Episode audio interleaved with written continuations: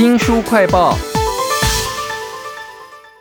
你有看过电影《异形》吗？在里面有神秘的高科技文明，有巨大的黑暗空间，还有满口尖牙的怪异生物。其实这样的设定啊，在一百年前就出现了。我们要为您介绍改编自经典小说《超越时间之影》的漫画集，请到了独步出版的主编张立贤。立贤你好，主持人好，各位听众大家好。讲到恐怖啊，有很多的类型啊。我想立贤是一个资深的编辑，应该看过很多类似的书啊。呃，什么东西会让你觉得真的恐怖？我觉得应该还是这个主角，他的精神被外星生物绑架，然后当他清醒，他一直以为那都是噩梦，但实际上他真的就是有。五年的时间被这些外星生物偷走，然后塞在另外一个外星生物的身体里面，然后他自己的身体是被外星生物挟持了，在他完全不知道的情况之下做了很多事情。作为一个渺小的人类，最大恐怖吧，因为你没有办法抵抗那个。你也不知道他为什么要看上你，然后就把你抓走。我觉得这个是最恐怖的地方吧。其实被精神绑架这件事，在《超越时间之影》的漫画集里头有两个层次：一个是在他清醒的时候，他发觉有一些摆脱不掉的梦魇；另外一个是他在梦里头被绑架，强迫他做一些事情。那那些事情到底是什么事呢？这本《超越时间之影》是怎么设定的？嗯，因为主角是一个。大学教授嘛，然后就是有很丰富的学识，所以，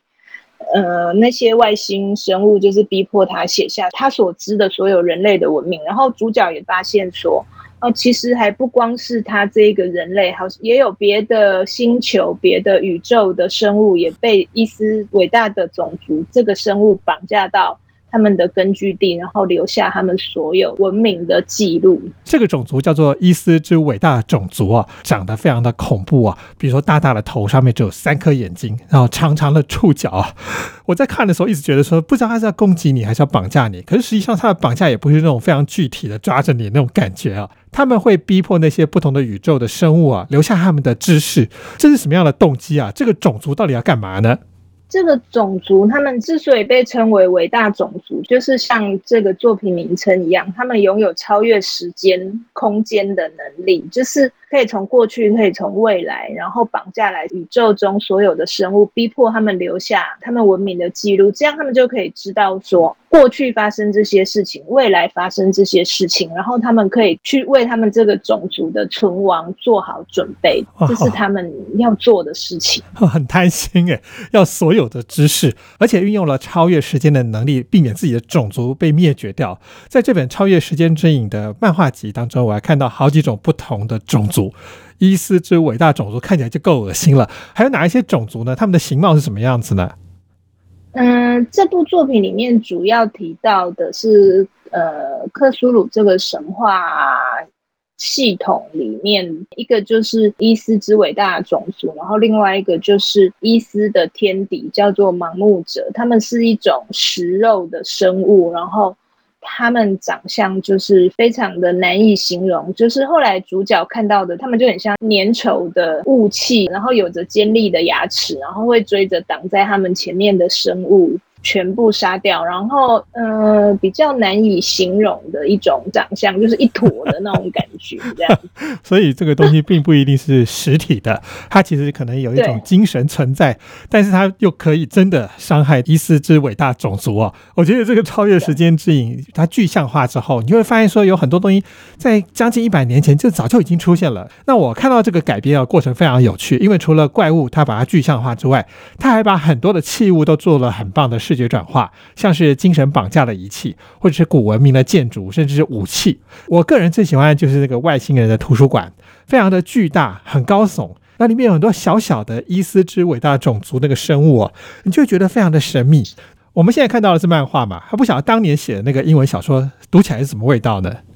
其实洛夫克拉夫特他的小说受到十九世纪末的。英美怪谈影响非常深，然后那个时候写作的方式常就会是很长的第一人称，然后再讲一件事情，然后故事会是在讲梦话那种感觉，读起来真的不是那么的容易读。像《超越时间之影》漫画一开始就让我们知道主角发生什么事情，等到主角在回家的船上，他开始写一封信，说要留给他的儿子，说你爸爸我在过去遭遇到了什么事情，然后我在澳洲的沙漠里面看到了什么，就是这两本漫画的剧情。但是小说一开始就是主角这个父亲写给儿子的信，然后他就会是非常仔细、非常细琐的在写这些事情。那现在对现在读者来讲，洛夫克拉夫特。的小说，它很需要想象力，但是很多时候，包括我自己在内，常常就是小说读了，然后看了好久，我还是哎，我怎么还在这一页？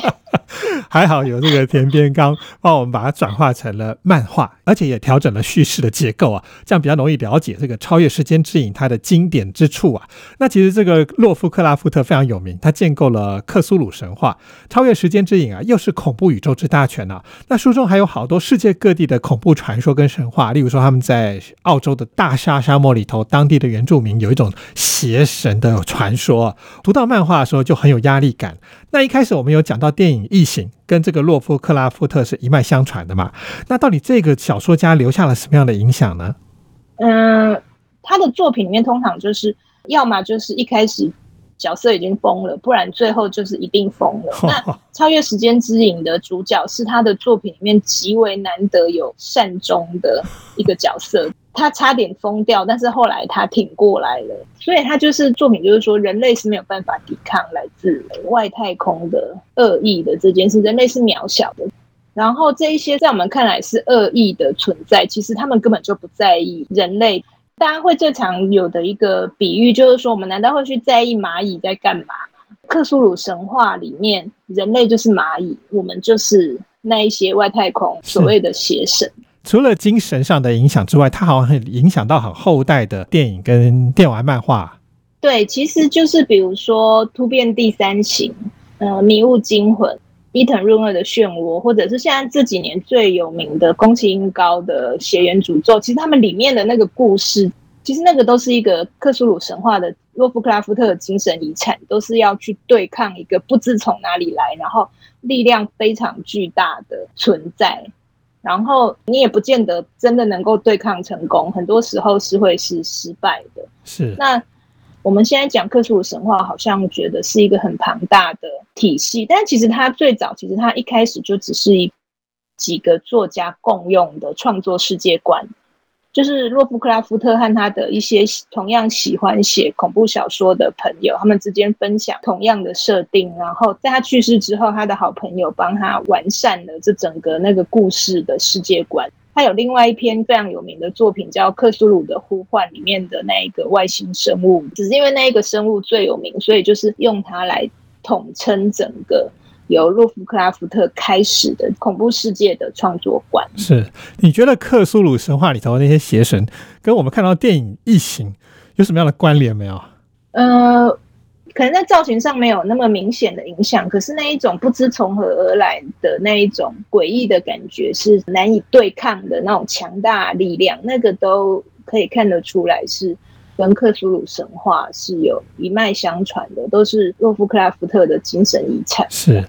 如果喜欢恐怖，但是就很讨厌窠臼的话，也许你可以再从将近百年前的作品去拓展你对于恐怖的认知啊。现在由日本的绘者田边刚改编成了漫画哦。非常谢谢独步出版的编辑张立贤为我们介绍，谢谢您。嗯，谢谢主持人，谢谢各位听众。新书快报在这里哦，包括了脸书、YouTube、Spotify、Podcast，都欢迎您去下载订阅频道，还要记得帮我们按赞、分享以及留言哦。我是周翔，下次再会。